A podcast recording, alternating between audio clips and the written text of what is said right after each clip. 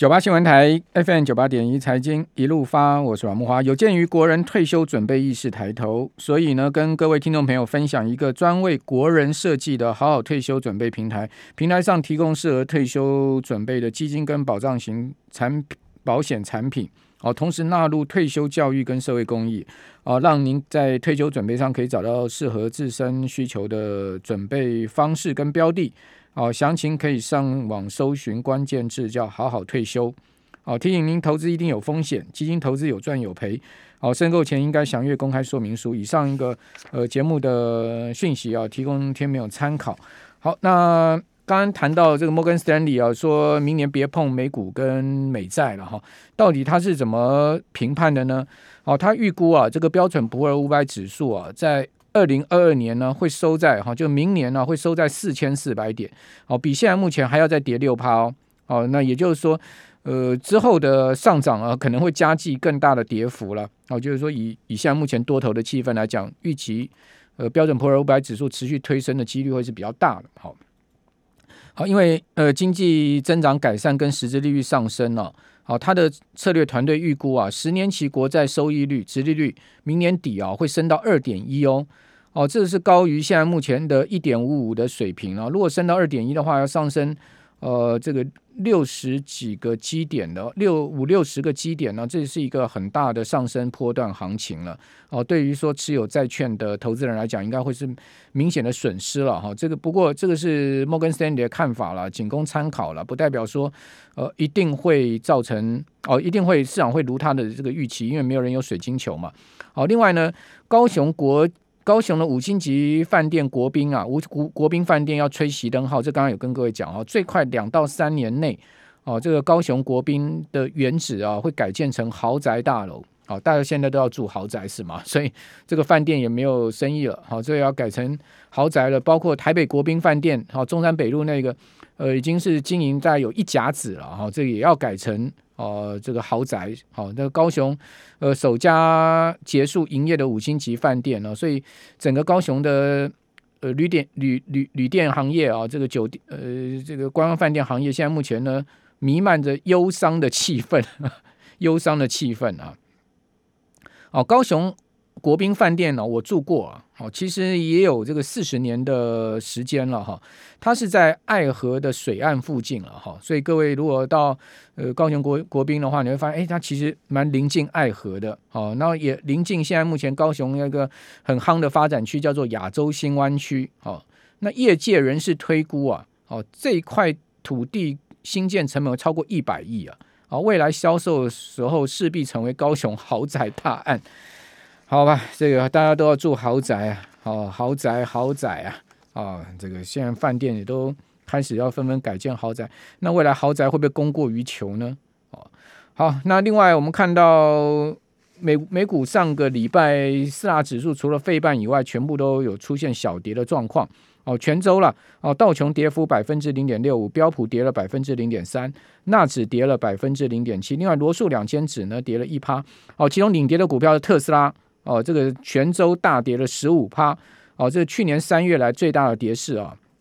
不过欧洲股市继续涨，欧洲六百指数啊，上周涨幅是百分之零点六八，哦，这个法国涨了百分之，呃，德国涨了百分之零点二五，法国涨百分之零点六二，好，英国涨百分之零点六。哦，所以欧洲股市现在目前的多头气氛非常浓厚哦。美股的拉回，哦，会是一个真拉回吗？还是只是一个呃多方上涨节奏中的稍微呃出现休息一下？好，这个喝了水再上呢？我们赶快请教期货分析师林昌兴，昌兴你好。大家好，大家晚安。好，另外之前昌兴你一直不看好金价，好，这一次有改观吗？因为金价连续七天走高哦，这个蛮罕见的，连续七天的上涨。我觉得哦，其实。呃，以短线来讲，真的是金价很强哦。不过，如果以中长线来看哦，我认为这次的金价上涨哦，是大家觉得说啊，通膨来了而想要去买黄金。可我觉得这是反果为因啦。应该照理来说哈，其实是通膨一直都在，不是因为美国公布 CPI 之后，然后通膨才出来嘛。但是如果说呃，明年美国的态度是说他要压抑通膨的话，我认为这个都金价算是短期的反弹性上涨了，而不是真的返回多头了。所以我的看法是说，逢高还是一样哈，我不会站在买方。OK，好，那美元指数这么强哈，因为在上周已经突破九十五点了嘛，就再创一年多来的新高。可是我们过去有一个很明显的情况，就是说美元强的时候金价会弱。那为什么这一波美元跟金价同步这么强呢？对，所以说这其实哈，我我我会认为说哈，美元开始转强，但是整个资产的效用哦，其实反而是我们看到哈，这些中国的黑色系在跌，可是。能源强，那黄金也强。我认为呢，其实现在的一个角度呢，是美元刚转强的同时呢，整个全球的市场呢还处于一个高通通膨的状态，所以这个高通膨的状态呢，会造死了这些原原物料还有这个所谓的一个上涨的一个部分。所以我认为呢，这是一个所谓的高通膨的一个现象，反而不是对应到这些这个所谓的美元的强势了。那美元强势的话，现在我们看到。台股啊，还有这个所谓的呃人民币呢，这边的一个汇率还是都很强嘛，所以现在真的是跟美元指数成反向的关系，我看就只有欧元了，因为欧元是弱的不行的哈。那现在短线来说，我觉得美元哦持续的往上攀升呢，这些通膨的效应呢就会开始的开始被抵减了。好，呃，另外这个全球股市哦，最近大涨特涨，有土耳其股市哦，可能很多人没有去看 看到这一块，但是你发现土耳其里拉是大贬哦。哦，这也是很吊诡的一个现象，就是说土耳其的货币是持续大贬，但是呢，它的股市是不断的在大涨。好，所以这全世界现在充满了金融上充满了一种极端现象，对不对？对，就是说大家都搞不清楚说为什么现在目前全世界金融上如此之呃投机气氛，好，甚至如此之混乱。好，这个过去一些大家所坚持的一些金融市场现象呢，完全被颠覆掉。好，这就是现在目前。通膨与宽松资金并存下面的一种所谓的极端气候下的极端现象。好，那那我们看到在上个礼拜哈，加权指全州是涨了两百二十一点，涨幅百分之一点二八。好，贵买指涨了百分之一点一七的幅度，所以两个市场都有一趴的涨幅。好，今天加权指再涨了百分之零点六六的幅度，那柜买指甚至呢涨了一点二六趴，那柜买指大涨二点七六点哦，指数已经来到了两百二十一点一九点，而且成交量也不小，一千两百多亿。本波段呢，柜买都是持续量呃这个明显量能很强势的一个状态哦。同时今天收二二一点一九点，已经在。差点要创今年的新高喽，所以贵买已经有领先要创高的味道哦。因为贵买今年的最高指数呢是二二二点二一点，好，今年已经只差了呃差不多一点而已了哈。那也就是说明年明天稍微再发点力哦，就会创下这个今年的新高。那中小型股票领先创高，它所代表的意义是什么呢？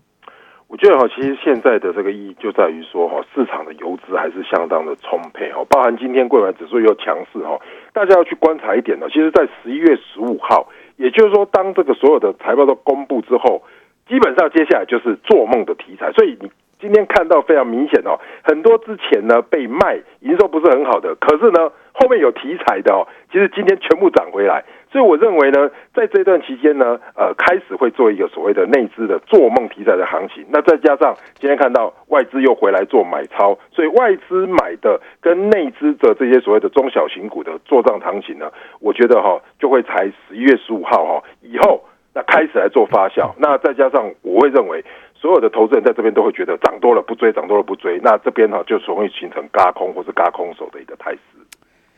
好了，其实其实也不是只有金融市场有点疯狂了，这个世界我真的觉得很多人都疯了，这个世界真的很疯狂。你看，呃，这个开个车跟人家擦撞会被打成这个差点变成植物人，对不对？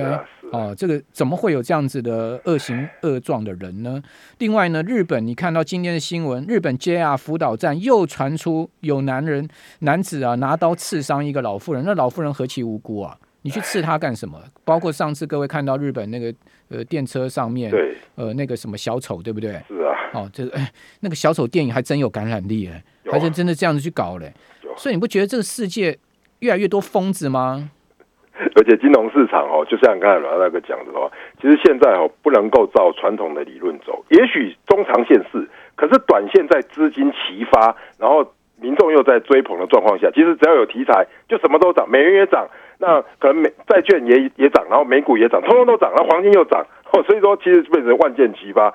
可是我觉得好多朋友还是要抓到一个重点是，你到底做短线要做长线啊。所以你在操作上真的不要被盘面所诱惑。我觉得回过头来还是要看你投资的一个方向是什么。好。那但讲到人不被诱惑太难了，对不对？因为讲实在的，眼耳鼻舌舌舌身意嘛，对不对？什么都是诱惑的嘛，对不对？你那个眼睛一张开，耳朵一听，然后鼻子一闻，嘴巴一吃，哦，这个什么都是对你诱惑。那美国十月的 CPI 上周公布出来是超级爆表啊，哦，这个升息的预期上升啊，升息就加息的预期上升，但是呢，这个联准会却是装聋作哑，对不对？哦，那。但实际上，我们看到欧美国债值率是明显上升了，美元指数创了呃一年多来的新高。因为美元讲实在的，它如果不创高的话，那个通膨会更严重。对，因为它多少要上去去压一下物价。那金价也是一年多来哦，首次哦这个出现全周上涨哦。那美股是终结了连续五周的涨升。好，虽然说终结五周涨，那我刚刚有跟听众朋友报告，跌幅也不到一趴。好，那重要的经济数据呢，包括美国十月的密大。密西根大学消费信心指数估值啊，哦，初值只有六十六点八，哇，这个美国消费信心真的是崩盘了，哦，这个是创二零一一年来的新低啊，哦，这个等一下请张英跟我们讲，这个代表什么意思？它估估值原先预估是升到七十二点五，但是居然是收在六十六点八，它比十月的七十一点七还低耶，是美国的消费信心真的是垮掉吗？九八新闻台 FM 九八点一财经一路发，我是阮慕驊。美国的 CPI 哦，最新一个月升到六点二哦，这是一九九零年十二月以来最高哦。这个代表三十年来美国物价没有这么严重的剧烈的通膨哈。而估计的数字是五点九，那九月只有五点四哈，这个月比又上升了零点九。呃，零点九个百分呃零百分之零点九了哈，那原先估计是升幅是百分之零点六，核心 CPI 都来到四点六喽，核心哦，这个比预估的四点三来得高哦，同时呢也比前一个月的数字来得更行上升，所以说呢，这个白宫就像说要要用可能用一切的手段来降低油价，包括不排除动用这个战备存这个释出战备存油哈。那我们刚刚讲说，今年土耳其里拉大贬哦，是所有新上货币贬最多，它贬了年初到现在已经贬了二十五趴，但是土耳其股市是大涨，你说这个有点莫名其妙吗？另外，美国三十年期国债殖利率已经正式转为负利率喽，什么意思？因为 CPI 太高了，物价太高了，所以三十年期国债殖利率去跟这个物价指数一比，它已经变成是负的了。换言之，你报债券是。报三十年，如果在这个通膨的情况之下，你是亏钱的一个状况，越越报货币价值越低了。好，这个继续来请教期货分析师林昌兴，这个状况怎么怎么去解读这些综合复杂的一些总经宏观的数据呢？这个看起来是很多事情是不合道理的。对，那我觉得哈，投资朋友，我们讲了那么多数据哈，你大家也不用紧张或害怕了。我觉得你抓到几个重要的点哦，就是说，第一个就是说，美国现在。面临的高通膨哈，那势必联储会要解决，好，这是一定要解决。那解决方式也是已经开始 taper 减低购债了。那接下来的点就是升息是落到哪一个时间？也许是明年的年中，那也许会提前，哦，这是市场看到这样的预期。那升息的预期就导致市场的资金可以开始回收。可是很多投资朋友会问，那既然出现这样的状况，为什么股市不会跌哦？所以我在再次的强调，不是说。明年要升息，今年一定会跌，因为其实要看的重点是美国的企业到底有没有赚钱嘛？其实美国的企业的本益比现在还 OK 啦，大概也在本益比的上，我记得好像在二十左右，二十二十一左右，其实还在上人标普五百的本益比哦。那这样的状况下呢，只要美国的这些公司企业继续赚钱，股市就会继续推升了。这个我想应该是不会有太大的问题，只是重点是在于说，在这些通膨的这边高度通膨的状况下，如果美元继续去升值，甚至于说明年要升息的状况，那原物料的行情会不会再复制今年的年初的大波段？我个人给的答案是否定的。所以大家其实，在投资的重点，我觉得把这几个都切好之后，其实短期的这些波动呢，你其实就可以避开。甚至于说啊，你看不懂，那就暂时不要做，做你看得懂的波段，我觉得相对来说是比较好的一个做法。那野村的看法是说呢，粮价现在是一个大问题。哦，因为他说啊，这个肉食导致了粮食需求上升了。哦，为什么呢？因为平均三公斤的谷物才能生产一公斤的肉。哦，另外地球暖化造造成了干旱啊，还有洪水，降低粮食的生产。好，另外新兴市市场的工业化，好，疫情呢造成农场人力短缺啦，还有供应链使得农产运输不易啊，甚至农产品销毁啦。哦，都会造成粮价持续高涨。另外，能源价格跟粮价也有正相关。好，所以说，呃，能源价格也会持续推升粮价。他说，如果说明年粮价再往上升十五趴，它会更影响到 CPI 哦。这个普遍像欧洲啦，哈，美国明年 CPI 会持续维持在四趴四趴之上，你觉得呢？我觉得哈，其实这样说好了哈，能源现在在啊、原油大概在八十哦到八十五之间震荡哦，但是呃，能这个我们说的这个原物料的这个农产品的价格，说真的，真的是相对低哦。所以如果说不论说是看这个黄豆啊、玉米啊、小麦啊，基本上哦，以今年的角度来讲哦，呃，都是属于什么没涨到的。哦，今年其实涨得比较多的哈，其实这些所谓的一个幅度哈，大概都百分之十到百分之二十左右。那我想哦，其实如果说全球暖化继续的话，那会轮着走。